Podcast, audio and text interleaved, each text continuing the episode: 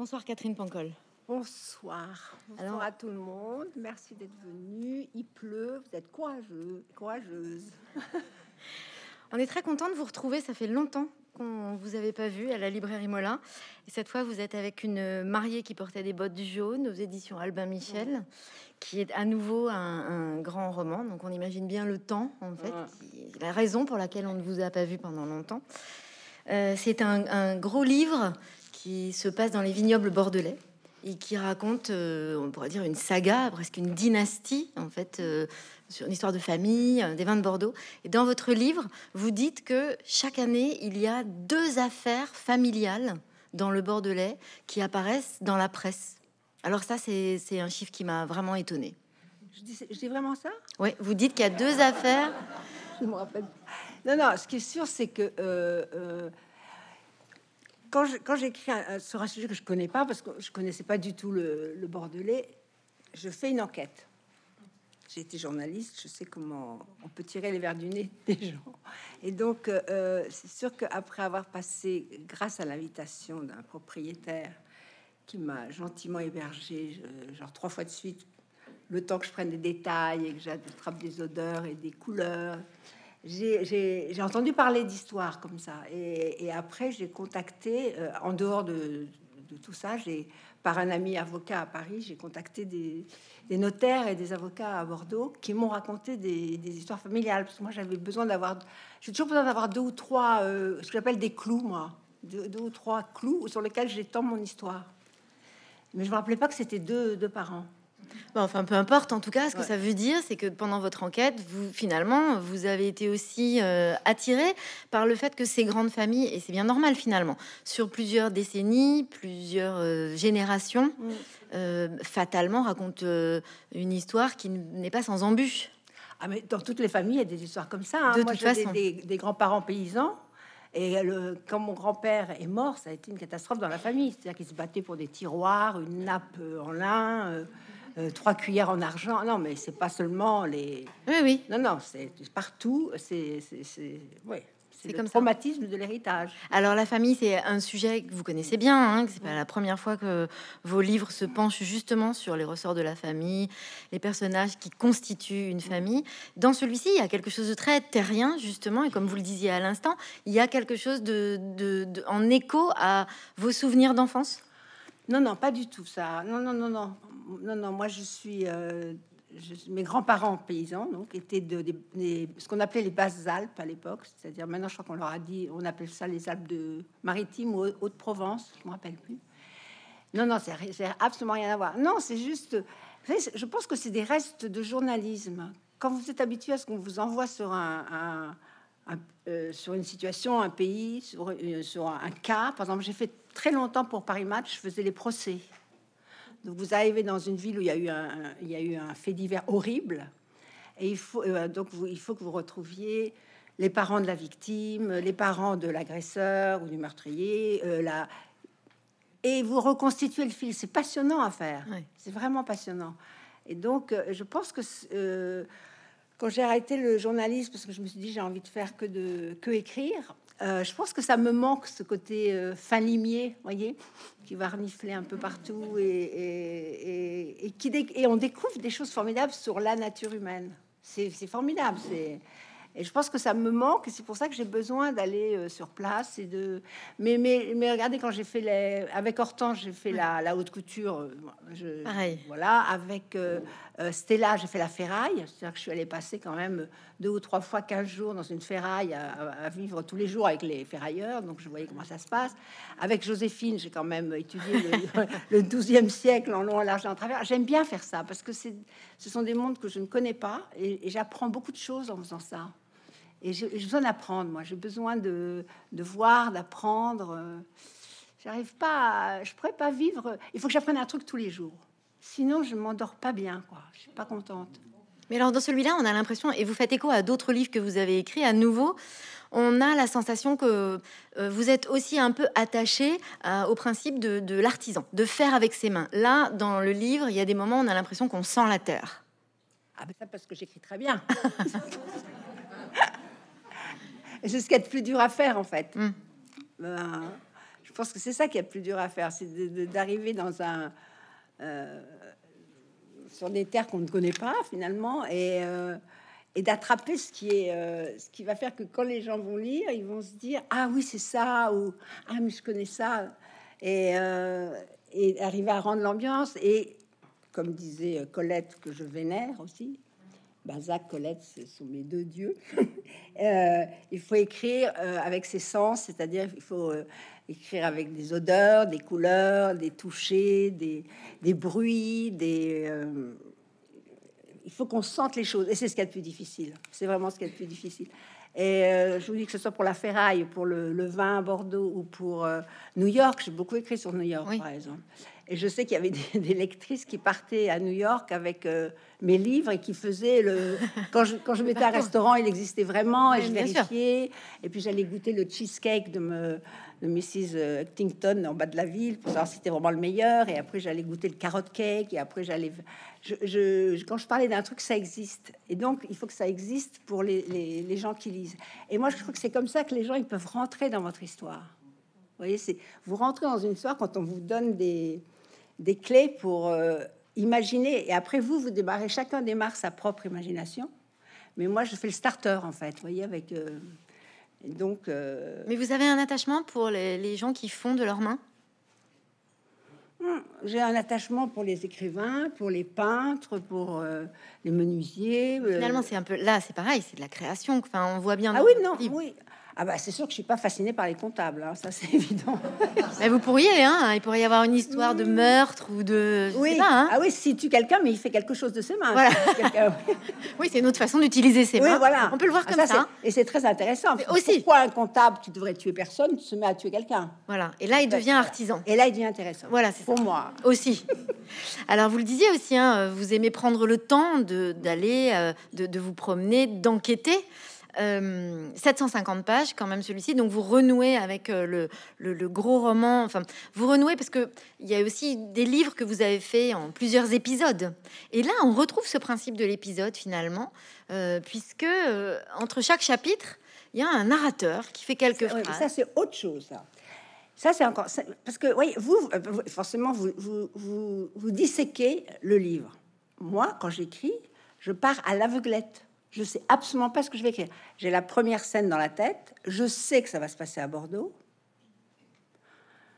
Et je sais que je. Euh, donc, on va parler de vin. Et surtout, je, j'ai déjà construit mes personnages en gros. il faut avoir des personnages. Je crois que pour écrire, ce que dis toujours aux gens, je dis comment je, comment je peux faire pour écrire, construisez un personnage. Si vous construisez bien vos personnages, l'histoire peut démarrer. Et ensuite, quand vous avez bien construit vos personnages, et que vous savez en gros où ça va se passer, bah, au bout d'un moment, les personnages s'animent, ils ont envie, ils ont envie que eux de décrire leur histoire, et c'est ça qui se passe. Or, j'ai commencé mon histoire et j'ai tellement lu quand j'étais enfant, mais je, lisais comme une dératée, c'est-à-dire je lisais tout le temps, j'ai toujours un livre avec moi, j'étais, mais je lisais absolument tout. Et je, tout d'un coup, en écrivant La mariée, je me suis rappelé de la comtesse de Ségur, ce qui était quand même euh, spécial, parce que c'est la première fois que je me souvenais de la comtesse de Ségur, Ségur en écrivant. Et je sais pas si vous vous souvenez des livres de la comtesse de Ségur, mais il y avait le chapitre 3 et en dessous, il y avait écrit où on apprend que Sophie a mangé tout le pot de chocolat. Ou Madame Fichini est très, très, très mécontente. Ou Madame de Réan gronde sa fille. Et, quand j'étais petite, je me disais, ah, mais c'est ça qui m'attend. Donc j'étais encore plus en appétit, vous voyez, de, lire. Et il y a plein de choses comme ça qui reviennent quand, quand on écrit et qui sont du domaine de l'inconscient pur.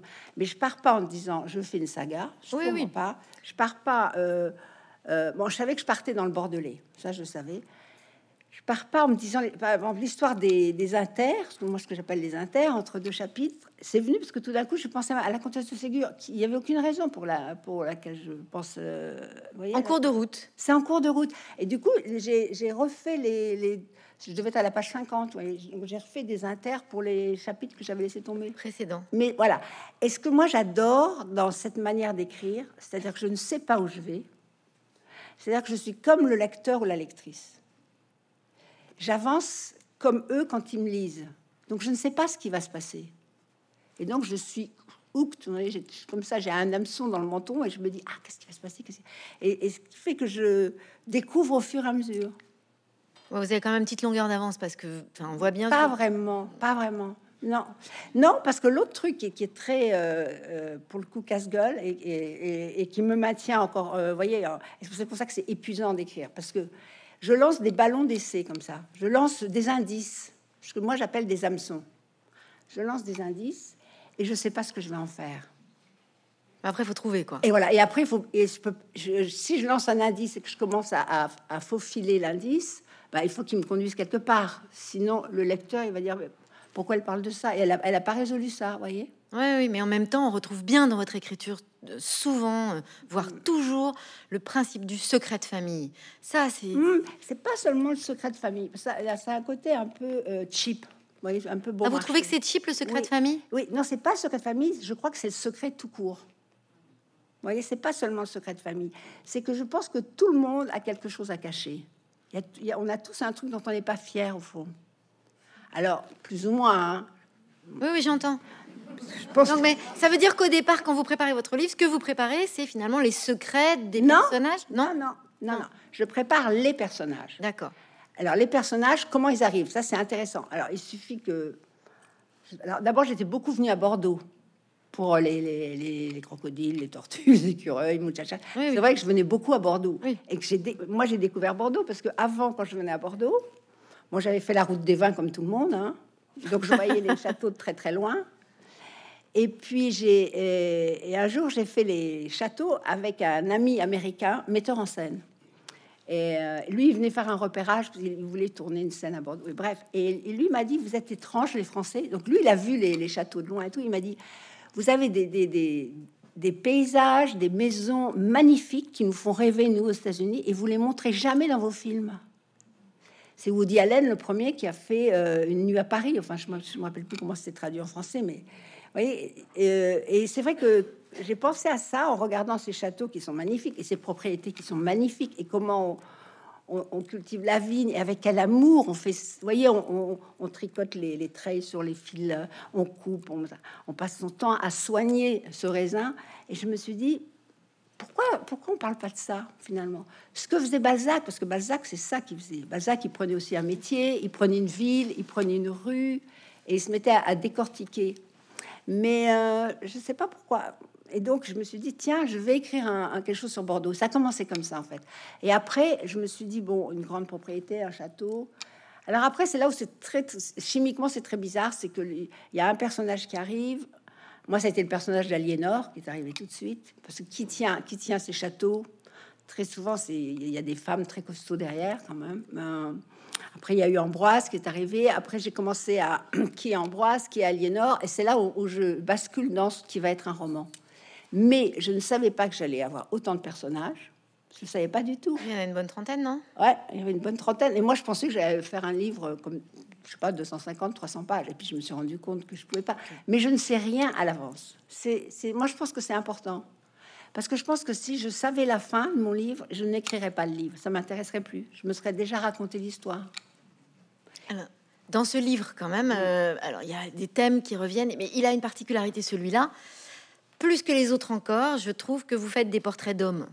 Mais Mm. alors des sacrés portraits d'hommes. Mm. Euh, dans ce livre, il y a, dans cette palette des 30 personnages, vous vous penchez quand même plus que d'habitude sur la difficulté, la complexité Mm. d'être un homme dans un univers très codé, Mm. avec beaucoup d'injonctions, beaucoup d'attentes de la responsabilité dans la famille des hommes. Euh, alors ça, vous l'avez pensé en écrivant vos personnages ou c'est pareil, ça s'est imposé? Là, les hommes ont votre attention. Euh, il y a aussi beaucoup de femmes. Hein. Il y a aussi beaucoup de femmes, Ouais. mais j'ai envie de dire, dans votre écriture, il y a des femmes de toute façon. Enfin, il y a toujours des hommes et des femmes. Là, Ouais. Mm. là, il y a vraiment. une- passe rien du tout. On est d'accord. Là, il y a une attention particulière sur la façon dont ces hommes euh, essayent d'avancer dans la vie. Ou alors, est-ce que c'est parce que c'est des gens qui ont un rapport à la terre? Et que du coup, il y a plus d'hommes? Non. Et du coup, ils sont, euh, ils sont. euh, je pense que les gens qui ont un. Encore une fois, moi, je viens de paysans, donc j'ai vu, moi, j'ai vu, euh, j'ai vu, mes, j'ai vu les gens euh, faire les récoltes, faire les moissons. Enfin, j'ai vu ce que c'était comme travail. Et j'étais petite, donc tout ce qu'on absorbe quand on est petite, forcément que ça fait partie de nous. Et, alors peut-être que je me, que le fait de d'avoir vu comment on travaillait. Par, la première fois que je suis arrivée ici, c'était pendant les vendanges. Ben, je me suis dit, waouh, c'est quand même. euh, je crois que j'ai fait une demi-allée avec la haute. J'ai pas tenu longtemps. hein, J'étais. Je me suis dit, c'est incroyable de voir que tous ces gens qui travaillent dans la vigne et. Je pense que c'est peut-être ça. Je pense que les gens qui ont un rapport avec la terre sont déjà des, gens plus, euh, peut-être plus charnels, plus complexes ou plus. Toujours, on revient. euh, moi, quand j'habitais New York et que je voyais des, traders en bourse, ils me faisaient pas envie du tout. Quoi, c'était des gens qui étaient, qui avaient quelque chose de vain, d'artificiel, de, voyez, de rapide. de- il n'y avait pas, d'émotion. Voilà, il n'y avait pas d'émotion. Il n'y a pas d'émotion dans l'argent. C'est pour ça que je parlais du comptable tout à l'heure.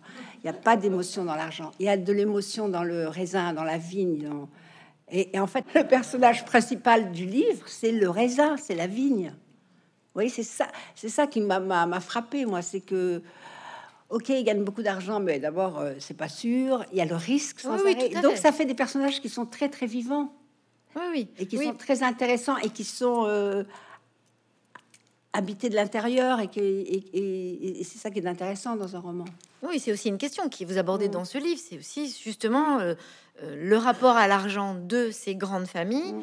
Et puis on le voit bien, vous tournez autour de, de- de certaines familles euh, qui vont être en périphérie, autour des coups bas pour essayer de prendre le pouvoir, de l'image qu'on se fait à l'extérieur, de la réalité à Mm. l'intérieur. Absolument. Vous glissez euh, dans, dans tous ces personnages un petit garçon qui s'interroge beaucoup Ouais. sur euh, l'importance de l'argent et finalement vous nous questionnez sur le rôle de l'argent dans le bonheur?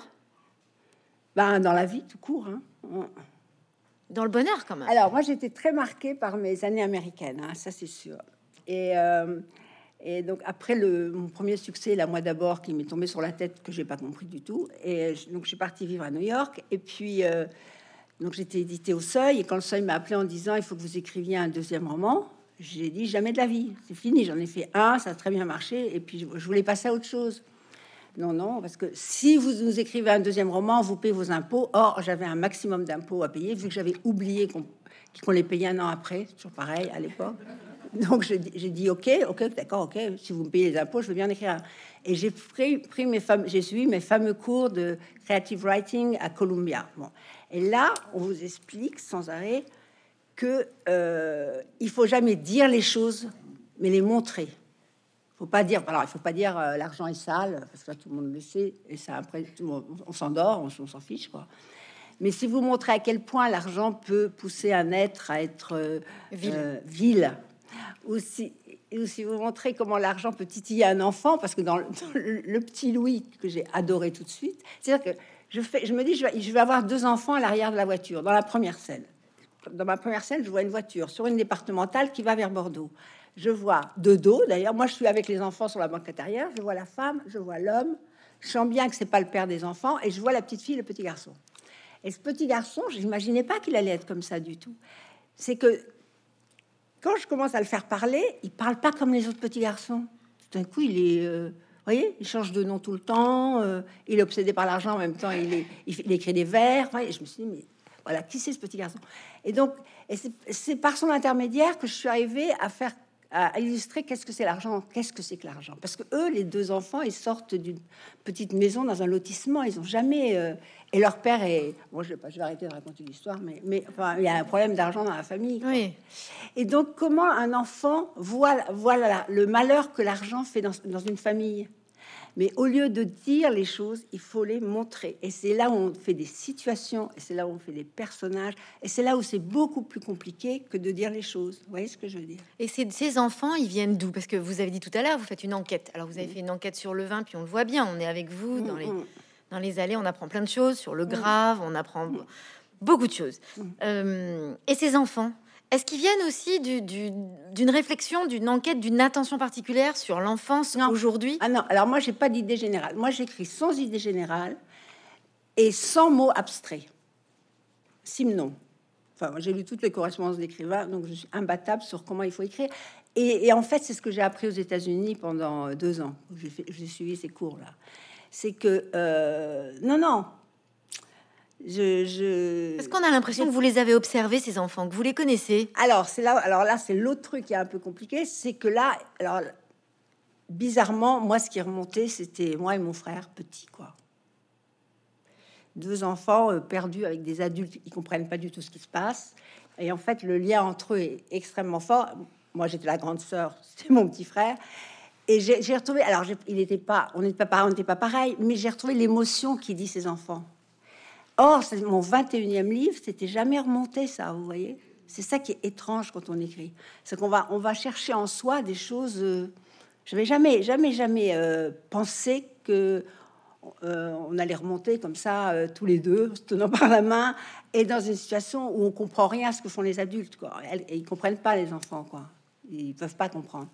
Donc ils sont là, largués dans une, dans une nouvelle maison, avec une nouvelle famille, ils comprennent pas pourquoi leur mère est partie, pourquoi le père est parti. Ils essaient juste de comprendre comment ça marche la vie. Et ça, c'est passionnant. Et du coup, ça leur donne un, caractère à chacun. Et, voyez, mais, mais ça, c'est vraiment. Moi, je pense que ça, c'est la magie de l'écriture. C'est vraiment le. Je pense que c'est vraiment euh, quelque chose qui s'apprend pas. Et puis, alors, je, passe des heures et des heures à écrire quand même. je prends ça très au sérieux. J'écris pas quand, quand l'inspiration vient. J'écris tous les jours, quoi qu'il arrive, même le jour de Noël. Si vous lâchez l'affaire un jour, ça part et vous ramez deux, trois jours, une semaine pour rattraper le, truc. Euh, et, donc petit à petit, c'est des couches de sédiments comme ça qui se mettent sur les personnages et qui vont faire avancer l'histoire. Et je peux rien faire. Je peux rien faire venir de l'extérieur. Il faut que tout vienne des personnages. D'où l'importance des personnages. Alors là, vous le disiez, finalement, il y a des choses qui reviennent mm. petit à petit à force d'écriture aussi. Aujourd'hui, c'est quoi votre vision de la famille? Vous avez ah bah. beaucoup écrit sur la famille. Alors finalement, ah non, non, mais moi j'ai une très mauvaise image de la famille. Je, je veux dire, je peux pas. Je, peux pas c'est drôle parce que je déjeunais avec mon fils samedi et. Euh, et, euh, je, sais pas, on parlait, on parlait de la famille. Et euh, parce que lui, alors lui, il veut pas se marier, il veut pas avoir d'enfant. Donc je disais, bah, je te comprends très bien. il me disait, mais maman, tu ne devrais pas me dire ça. Et j'ai dit, mais comment veux-tu que je te, qu'est-ce que tu veux que je te dise?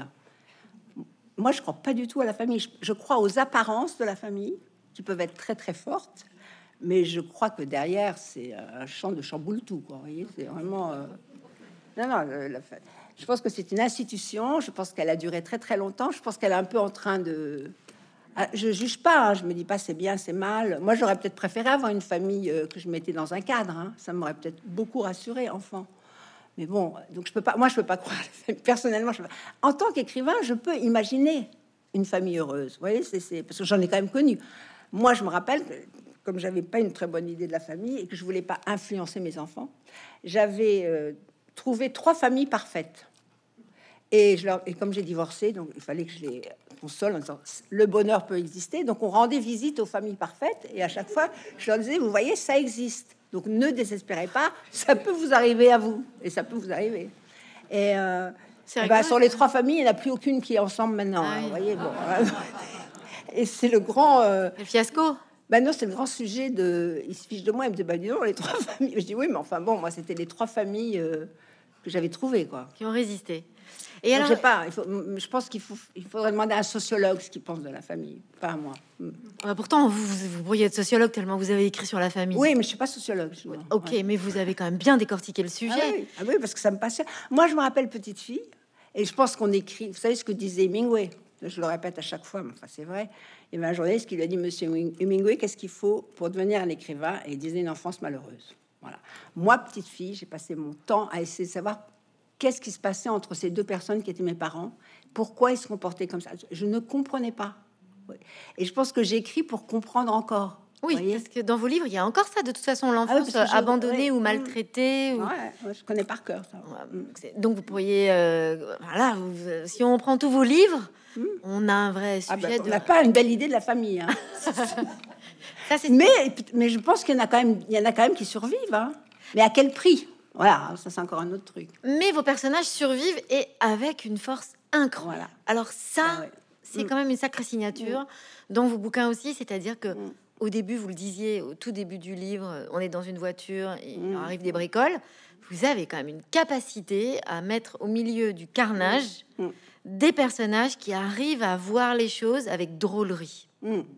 Ah oui, parce que si vous riez pas, alors là, euh, moi je m'en suis sortie en riant beaucoup et je continue d'ailleurs, hein, je continue à, rire des choses qui arrivent parce qu'en même temps vous vous dites c'est tellement euh, par rapport à, voyez, moi je, parlais avec une copine qui avait des problèmes l'autre jour.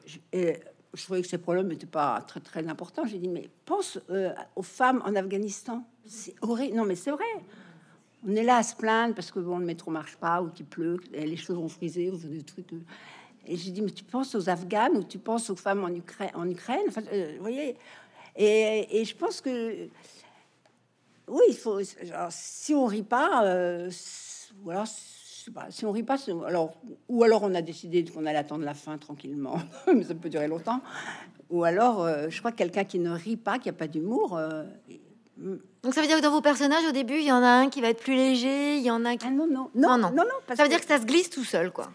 non, non, ça, je mets en marche une machine, je sais pas où elle va aller. D'accord. Mais elle rit. À un moment donné, elle, elle est joyeuse. Bah, je pense que non, non, je, bah, moi j'étais fascinée par. J'ai rencontré un homme, bah, il- même quand il était triste, il riait.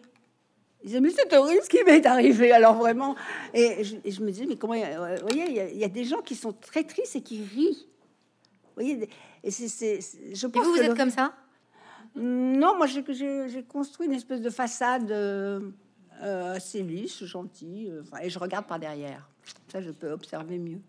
Alors cette famille qui est quand même euh, donc qui se débat. Alors c'est assez rigolo parce que on est dans un grand château. Il y a beaucoup de codes. euh, Mm, mm, Et euh, alors, votre livre, moi je l'ai fini là au moment du couronnement de Charles. mm. Et en même temps, bah, il y a Aliénor qui tient la baraque quand même, puis qui la tient bien. Ouais, comme... ouais. Donc bah, évidemment, on voit bien le lien. Et d'ailleurs, je suis pas la première parce que dans la presse, on a fait Ouais. des comparaisons régulièrement avec euh, une série anglaise sur les grands châteaux, etc. Alors, les gens avec qui vous avez passé du temps pour écrire ce livre, Mm. ces grandes familles, elles disent quoi à la lecture de votre livre? Je, sais pas. Personne vous a appelé pour vous dire? Non, non, je leur ai envoyé le livre et tout, mais je n'ai pas eu de réaction. Personne n'a réagi? Non. Non, je leur ai envoyé le livre. hein. Je, leur ai, je leur ai proposé de le faire relire, leur- mais comme il était très gros, je savais qu'ils allaient pas le lire. Mais, euh, mais je l'ai fait lire par, par quelqu'un en qui ils avaient confiance, donc ça allait. Non, non, mais en, en tous les cas, c'est les gens chez qui j'ai habité, j'ai absolument rien piqué chez eux. hein. Oui, oui, on comprend bien que Non. vous avez. euh, Non, non, non, on mais imagine bien quand même. non, ouais, non, non, bah, on imagine bien aussi. Il y a des Si, gens si. qui, ouais, il y a des Non, gens- mais ouais, bah, on sait bien que c'est pas votre genre. Non, alors pour le coup, c'était euh, là, c'était une famille très, euh, vous voyez, rangée là. Donc euh, non, c'était juste j'avais besoin du cadre. Mais euh, non, mais de toute façon, quand vous commencez à créer des personnages, je vous dire, il y a un truc qui et c'est pour ça que c'est une drogue d'écrire, c'est que vous êtes, euh, vous partez ailleurs. Moi, j'ai pas tellement besoin de voyager, par exemple. Ou alors je voyage pour aller vivre dans l'endroit, parce que parce que alors du coup je vais refaire des personnages, je vais retrouver des ambiances. Mais moi faire du tourisme, ça ne m'intéresse pas du tout, du tout, du tout. Mais Vous aimez être avec. J'aime, oui, pa- ou participer. J'aime bien, euh, euh, je sais pas, savoir où est la bonne boulangerie, où est le bon restaurant, euh, quelle toile je vais aller voir dans le musée. Oui, j'aime bien être familière avec les choses et j'aime bien m'approprier les choses. Mais euh, et puis je crois que j'ai beaucoup d'imagination et j'ai toujours eu beaucoup d'imagination. C'est le moins qu'on puisse dire. Ouais, j'ai beaucoup d'imagination. non, non, mais et je pense que aussi le fait de pas avoir été heureuse petite du tout, du tout, faisait que je me racontais beaucoup d'histoires Mhm. Et je lisais beaucoup, beaucoup de livres. Donc j'avais la structure des histoires en général. J'avalais les livres et, je, sais que je, je- toute petite, je montais des pièces de théâtre avec mes cousins, mes cousines. euh, et mon frère avait une imagination débordante. On était deux enfants qui, parce qu'on avait, fallait qu'on compense, voyez, l'espèce d'absurdité de la vie qu'on ne comprenait pas. Et nous, en se racontant des histoires, on se réappropriait le monde. Vous voyez, c'était, très bizarre ce rapport. Et il avait raison, Hemingway. Moi, je pense que les gens qui, qui sont élevés sans aucune histoire et dans un milieu où ils sont chéris, choyés, tout ça, je pense que ça doit être dur la vie après. Parce que la vie, elle n'est pas facile. Donc faut se féliciter si on a un peu de. Ah, mais moi, je remercie. Maintenant qu'ils sont morts, cela dit, je remercie mes parents. D'accord. Très souvent, je me dis. euh, bah, je, je me dis, je leur dis merci. Hein. Je me dis, Ce serait un bon conseil du jour, je pense, pour les lecteurs, de se dire ouf, j'ai une famille bordélique. Super. Absolument. Ok. Ouais, ça enrichit. Ça c'est pas Ouais. mal. Ouais. Est-ce que vous avez lu, est-ce que vous aimez Annie Ernaux? Puisque dans votre portrait des femmes, il y a quelque chose des femmes gelées, quand même, de ces femmes qui, une fois mariées, euh, s'oublient d'être elles-mêmes. Mais attendez, elle a, elle a rien découvert, Annie. Non, elle a rien découvert, mais ça m'a vraiment fait penser à cette formule. Ouais. Donc j'avais envie de savoir si, si vous la lisiez, si elle vous touchait ou pas. Bah, moi, je, vous savez, j'ai tout lu. Je je lisais petite fille, je lisais tellement, je me rappelle que le, le- la bibliothécaire, elle était inquiète pour ma santé. Elle me disait, mais ma petite Catherine, euh, Faire autre chose maintenant. j'avais des cernes comme ça, toute petite. Quoi. Ah oui, elle me disait, euh, Faut aller à la plage là maintenant. Ouais. Ouais, non, j'étais tout le temps avec livre. Donc, euh, euh, ça a dû me marquer tous ces personnages. Regardez les, les romans euh, des sœurs Bronte. Oui. Bon, là, c'est catastrophique la, la place des femmes. quoi. Oui, mais c'est une vraie horrible. question aujourd'hui sur, sur laquelle on s'attarde, plus encore que d'habitude. Alors, comme vous le dites, ça n'a rien de nouveau. Ah ouais, c'était. mais là, on le voit bien, il y a ce côté protocolaire d'une grande famille dans laquelle on essaye de oui, faire mais je peux quoi. vous dire, toujours pour revenir à ma famille euh, d'origine, ma grand-mère, que j'adorais parce que je pouvais parler avec elle, euh, ma grand-mère, elle avait renoncé à vivre, quoi. Alors, elle, elle compensait, elle compensait en, avec ses petits-enfants qu'elle adorait, en faisant beaucoup de cuisine, euh, euh, en... Je sais pas comment elle compensait d'ailleurs, mais on avait des... Par exemple, avec ma grand-mère, j'ai eu des grandes discussions sur le sexe.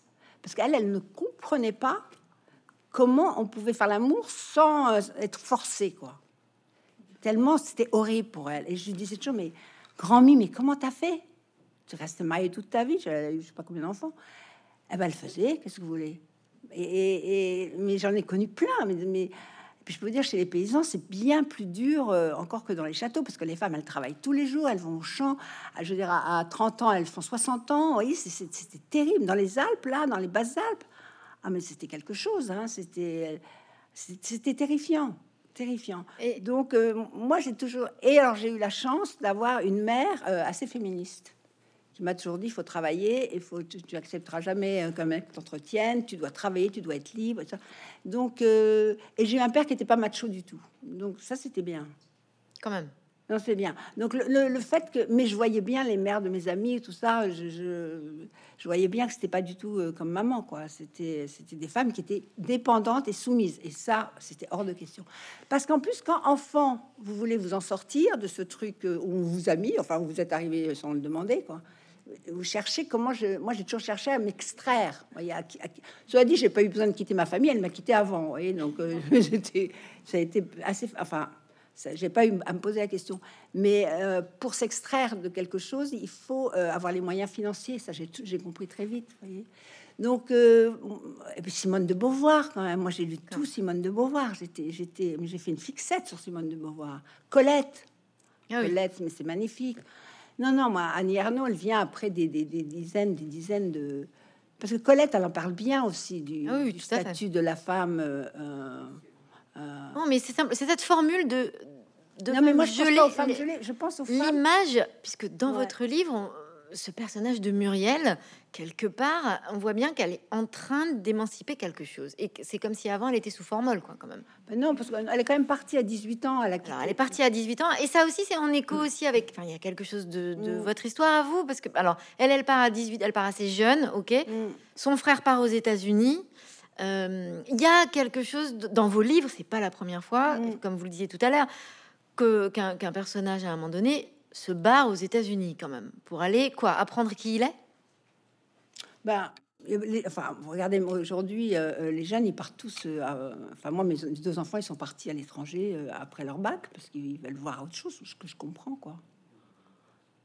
Ça Non, je crois pas que tous les enfants partent après le bac, mais en tout cas pour vous c'est cohérent qu'après le bac on parte ailleurs. Euh, moi, je, enfin, autour de moi, les enfants partent beaucoup quand même. Ils vont, ils vont, aller, ils vont vivre autre chose.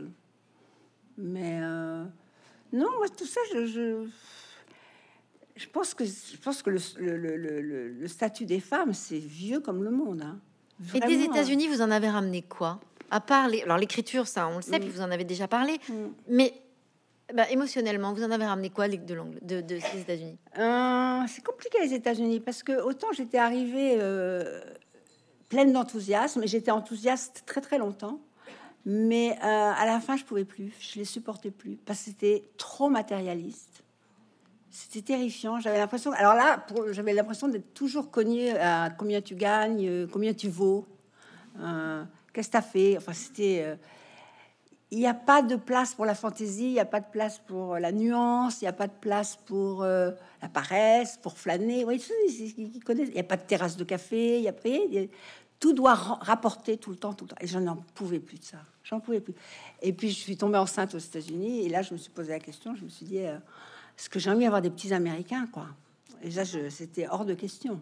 Je pouvais. Alors que, euh, alors que j'aime, beaucoup New York, la ville de New York. J'aime vraiment beaucoup, beaucoup. Et j'y suis retournée, retournée aux États-Unis puisque j'ai fait, euh, ça a été traduit, le crocodile, machin, tout ça, ça a été tra- traduit en, américain. Et donc, j'ai fait une tournée en Amérique. Et alors là, j'ai vu des choses. Parce que moi, j'habitais à New York. De temps en temps, j'allais à Los Angeles, Chicago, Washington pour faire des interviews, de, puisque je faisais des, des articles pour Match. Mais euh, je vivais à New York. Et New York, c'est pas l'Amérique. Non, c'est sûr. Mais là, j'ai vu l'Amérique profonde. Là, waouh Je me suis dit, mais c'est la misère. C'est la misère. La misère euh, matérielle, la misère physique, euh, la misère mentale. J'étais, mais je me dis, c'est pas possible. C'est pas le, pas le pays que je, que je, dans lequel j'ai tellement aimé venir. Voyez. Donc, euh, donc je sais que hum, c'est pas le pays où j'aurais envie de vivre, en tous les cas. Bien que New York me manque quand même, mais ça, c'est parce que c'est New York. Quoi. Mais vous soulignez hein, cette différence dans votre livre quand vous dites en France, on a des vins qui ne se ressemblent pas d'une année Ouais. à l'autre, alors qu'aux Voilà. États-Unis, au Canada, c'est comme le coca, on sait, ça a Mm. toujours le même goût. Hum. Oui, c'est vrai, mais même les vins néo-zélandais, australiens, ils Oui, sont calibrés. Quoi. On sait que d'une année à l'autre, ça sera, ça sera, ça le même goût. Oui, c'est vrai. Mais c'est ça, ça, alors hon- honnêtement, les Français se rendent pas compte, mais c'est la richesse française. Quand on est, Oui, parce que dans ce on est livre, a- totalement irrationnel. euh, on, on arrive à produire des choses qui sont extraordinaires. On ne sait pas pourquoi. On dé- Vous voyez, c'est un truc qui, qui tient en équilibre tout le temps. Alors que là-bas, tout doit être carré. Ouais, les rues sont carrées, tout est carré. Quoi. Les, les buildings sont hauts. Les, voyez, et, tout, tout doit avoir un sens matériel. hein. Je ne parle pas d'autre chose. Euh, c'est très très bizarre. Mais dans votre livre, on sent il y a un certain bonheur à décrire tout d'un Mm. coup quelque chose qui est de du patrimoine. Ah mais complètement. Mais c'est en vivant aux États-Unis que je me suis ren- rendu compte que j'étais française. Parce que quand j'ai quitté la France, je pensais que j'allais devenir américaine. Vous voyez, je suis partie, j'avais quoi, 24-25 ans. Donc je me suis dit, euh, à, à nous deux l'Amérique. Hein. Je suis partie comme ça, moi.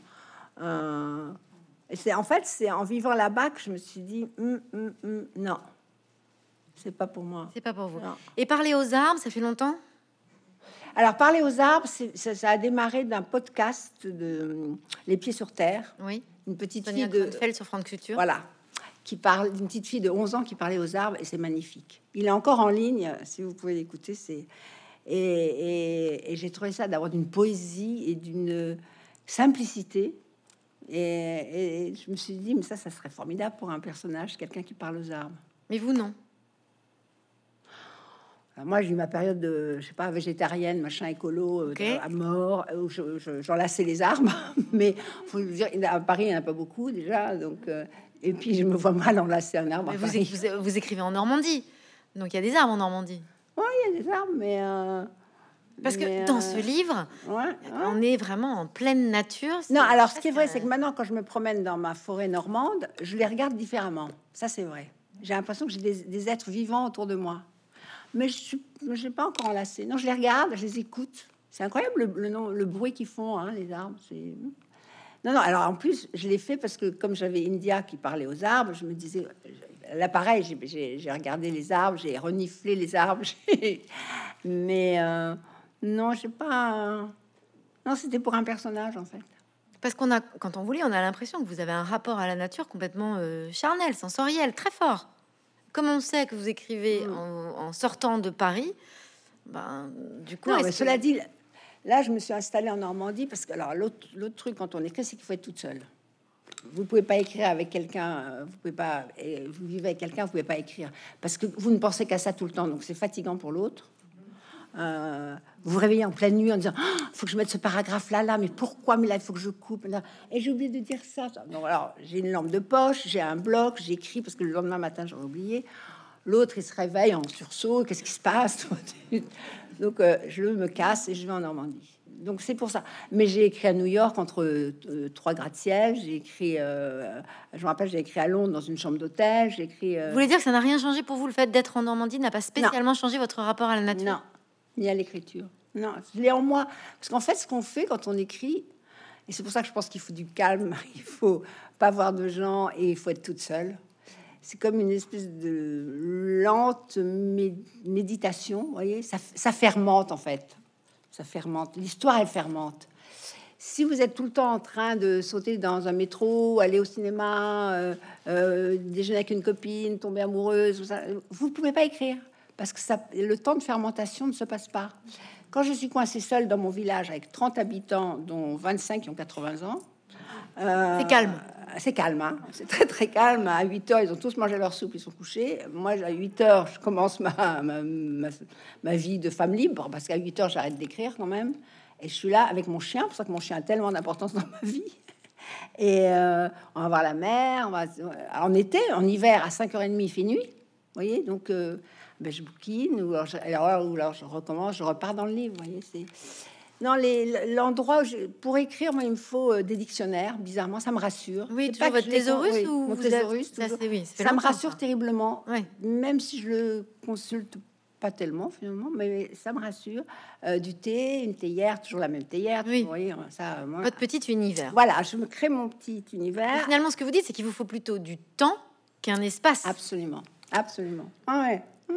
C'est ça le sujet. Ah oui, je Et dans ce temps, donc on voit bien, vous, on sent qu'il y a des choses qui vous reviennent de votre histoire ou d'histoire de gens que vous avez connus, peu importe d'ailleurs, c'est pas tellement, Oui, oui.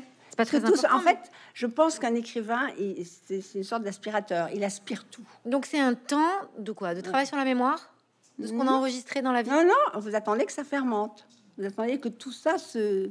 Mais quoi Qui fait quoi Je sais L'histoire, pas. la Bah, si je le savais, ça serait vraiment bien. C'est là, c'est là. euh, C'est comme on me dit genre, comment vous trouvez vos titres? Mais j'en sais rien. Comment je trouve les titres Là, ici, on le trouve parce qu'il est. Enfin, de toute façon, Oui, comme mais ça. euh, quand j'ai trouvé le titre, j'avais déjà écrit euh, 400 pages. Oui, hein, oui. et, Oui, il était là. Et en plus, il est au début le titre. hein. Mm. Et en fait, euh, je devais me dire, j'avais un titre de travail que j'aimais pas, donc je savais que j'allais le changer. Et en fait, donc je me dis tiens, il faudrait. euh, j'ai dû me dire euh, tiens, il faut que je trouve un titre. hein.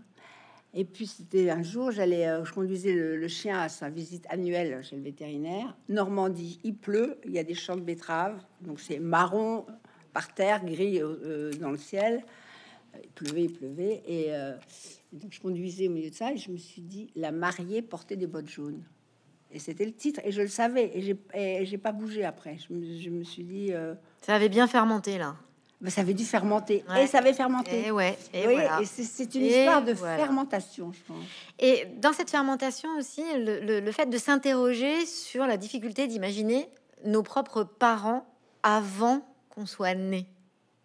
Ah, bah, ça, c'est une réf- réflexion d'enfant. Hein. Ça, c'est une réflexion d'enfant. Ouais. Et c'est une réflexion qu'on partage tous. Bah ouais, mais c'est la première fois que je l'ai faite. Bah, justement, Oui, c'est pour ouais. ça que je vous pose la question, Catherine Pancol. J'en sais rien. Parce que dans vos livres, tout d'un coup, Ouais, cette phrase, on s'arrête dessus parce qu'elle concerne tout le monde. On a ouais c'est vrai. Après, je me suis dit ça. Alors, je me dis, ça vient d'où ça? Et alors? C'est sûrement un truc que j'ai dû penser enfant. C'est pour moi, papa, maman, c'était papa, maman. Je peux même pas imaginer qu'ils s'embrassaient, par exemple.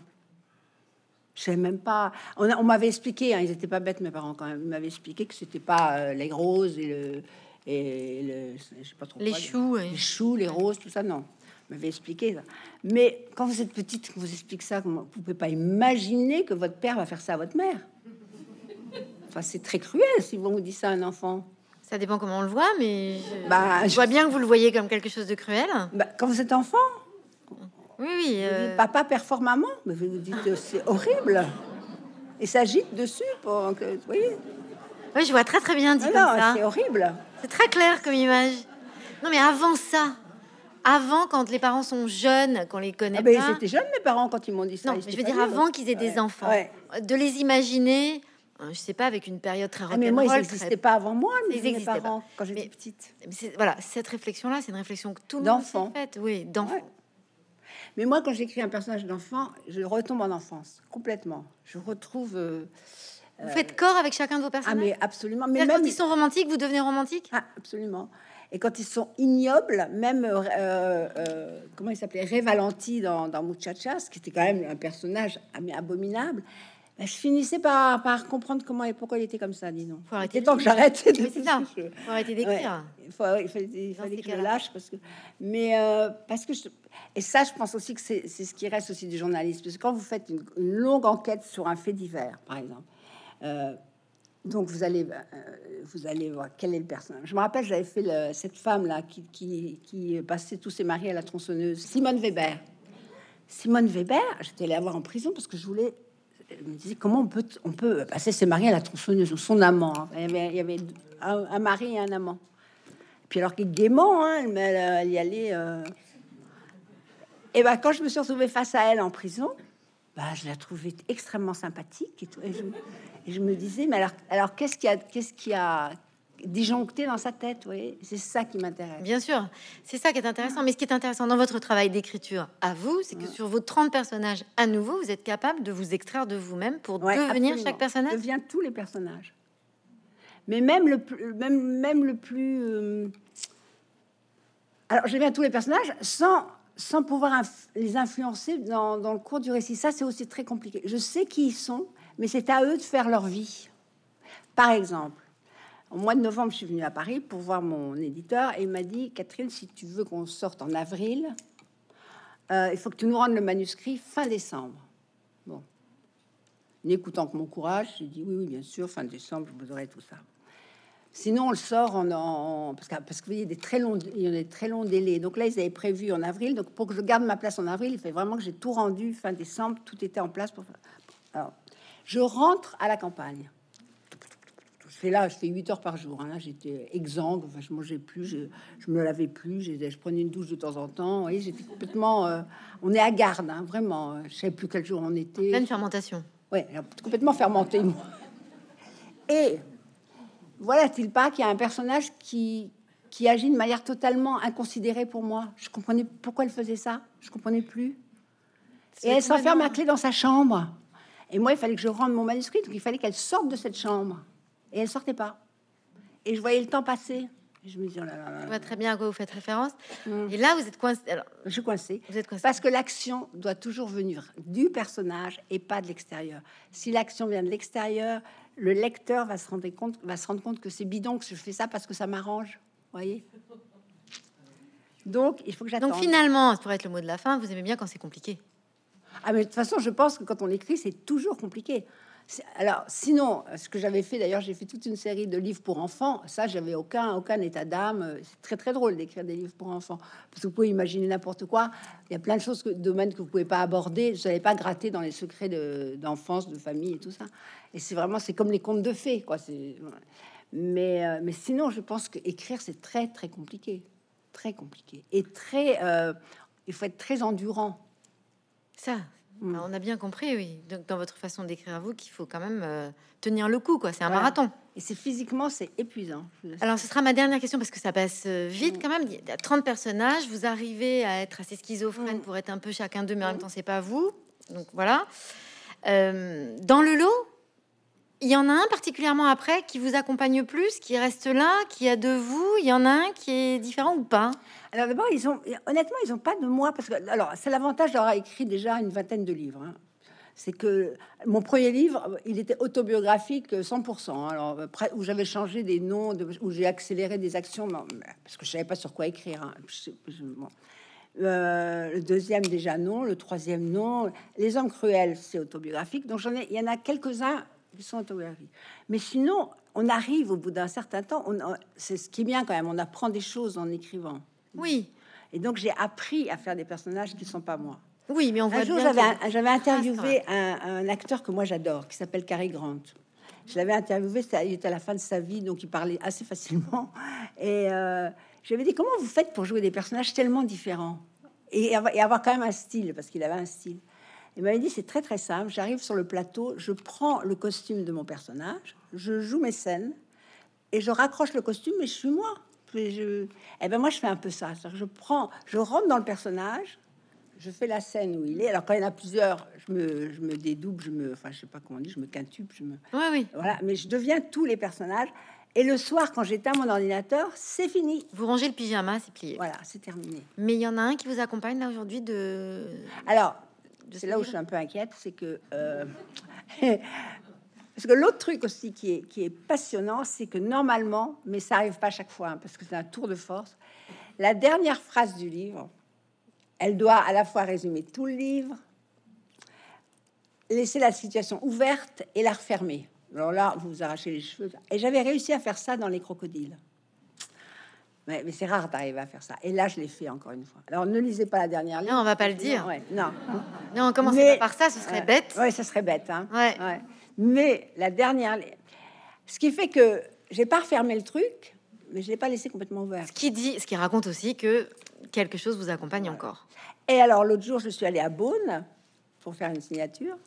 Et euh, donc là, j'ai rencontré les gens de Bourgogne parce que moi, j'ai au départ, je voulais faire Bordeaux et Bourgogne et même la Californie. Mais là, j'aurais fait euh, 3000 pages. hein. Oui. Donc, je me suis dit, je vais, je vais m'arrêter à Bordeaux. Et, euh, et j'ai vu, j'ai vu ce monde de bourguignon qui a rien à voir avec le monde bordelais, rien du tout, du tout. Et, euh, Ça vous a donné des idées. et ça m'a donné des idées. Et là, je me suis dit, oh là là, là, ça- il faut absolument pas que. Voilà, il faut que. ouais, ouais, et c'est ça. Et le problème, c'est quand les personnages ne, ne disparaissent pas, et ben, il, y a des traînées comme ça qui restent. Et, voilà. Ah bah, c'est très bien, on va finir sur ces points de suspension. En attendant votre prochain livre, du coup. Merci beaucoup, Catherine. Pancol.